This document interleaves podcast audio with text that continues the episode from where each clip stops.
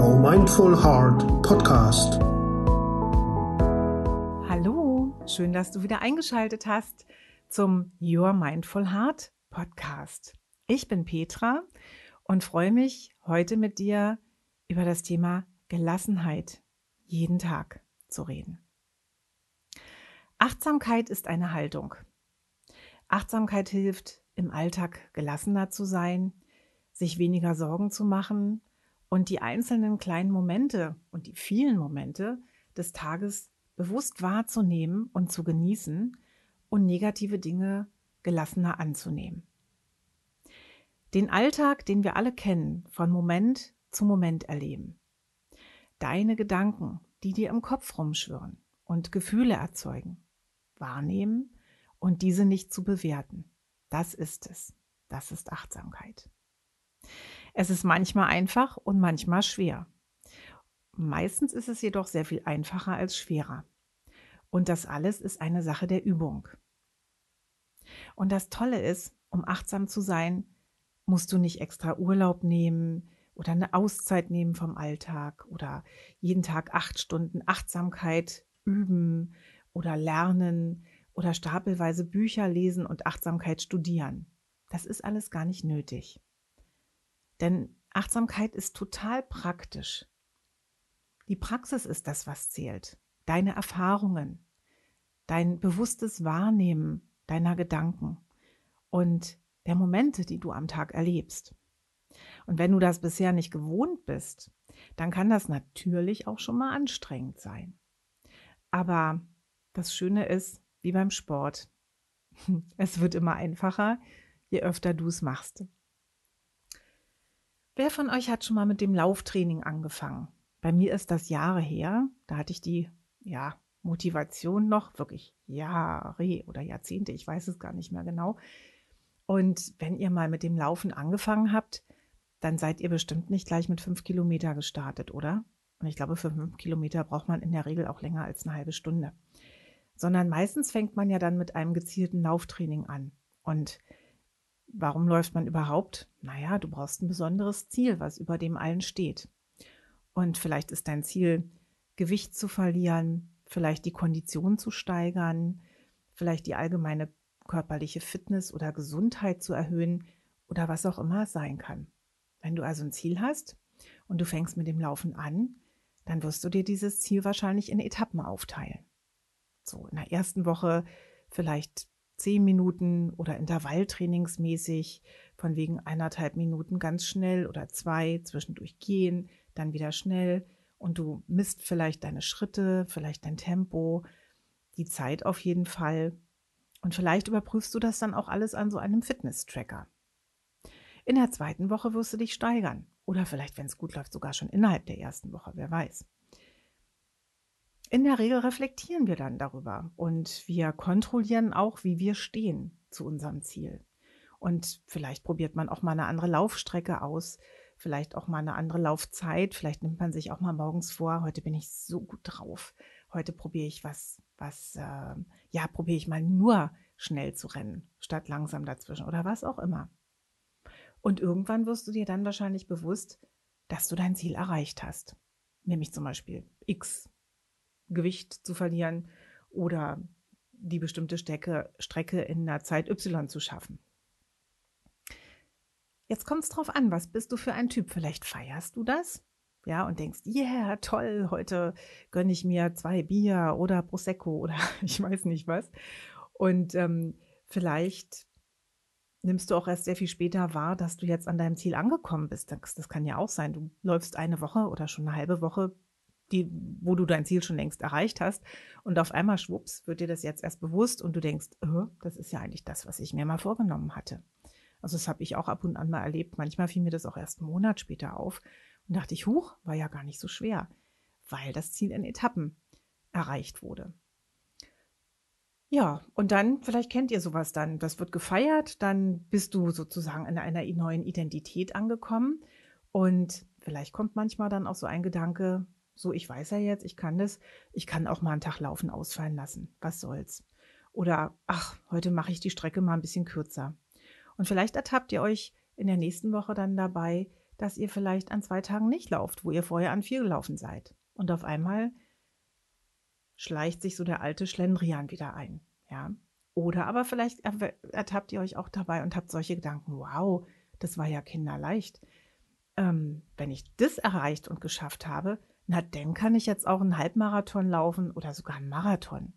Und vielleicht gibt es dann viel, viel, viel größere Ziele, die du dir setzt und die dich dann motivieren, selber weiter zu wachsen. Genauso ähnlich ist das mit der Achtsamkeit. Es hört nie auf. Auch wenn dein Achtsamkeitsmuskel schon sehr, sehr ausgeprägt scheint und sehr trainiert scheint, es hört nie auf. Man muss auch nicht jeden Tag ständig meditieren, um achtsam zu sein und achtsam zu leben. Das hilft und unterstützt zwar, macht aber noch lange nicht alleine einen achtsamen Menschen aus. Es kann natürlich sein, dass wenn du schon lange Achtsamkeit oder Mindfulness praktizierst und sehr oft am Tag deine Gedanken, das, was du wahrnimmst, bewusst wahrnimmst und spürst, dass du automatisch den Wunsch nach Stille und Ruhe verspürst und automatisch öfters meditierst. Und das alles auch noch total freiwillig und ohne Zwang.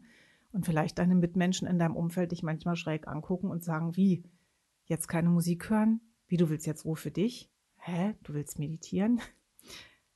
Ja, wir kommen auch noch in den nächsten Folgen zu unterschiedlichen Formen der Meditation.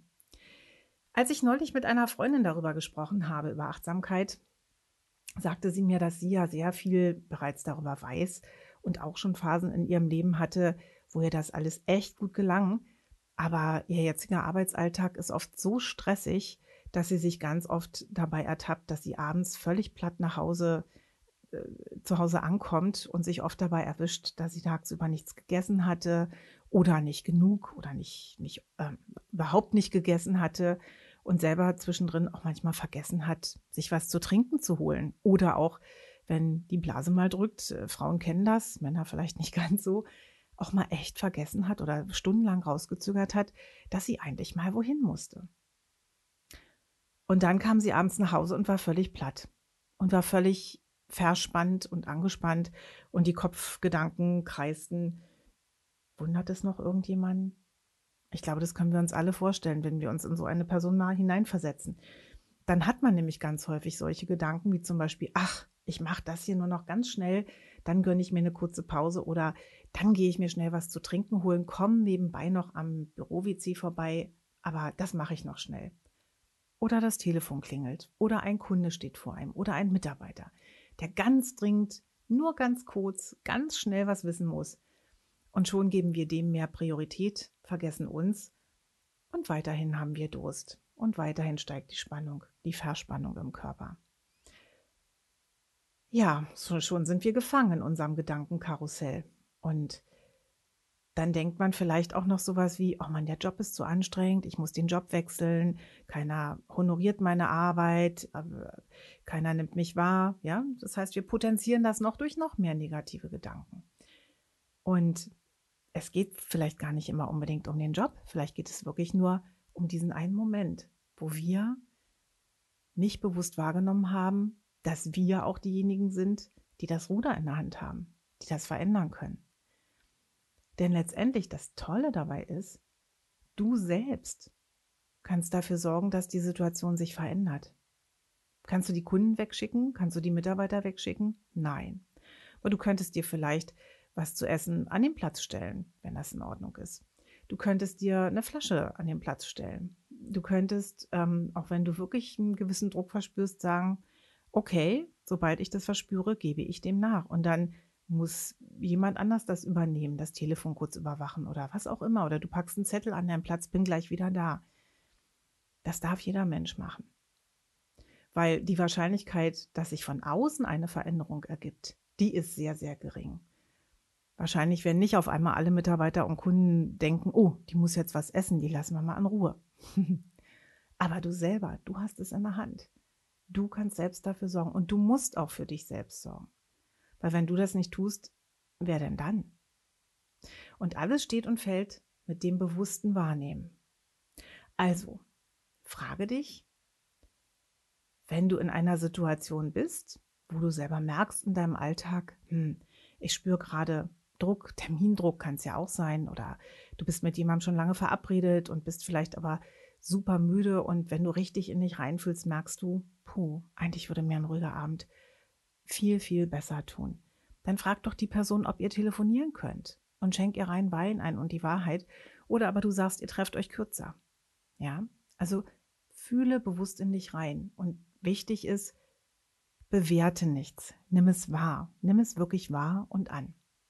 Und dann frage dich, was fühle ich?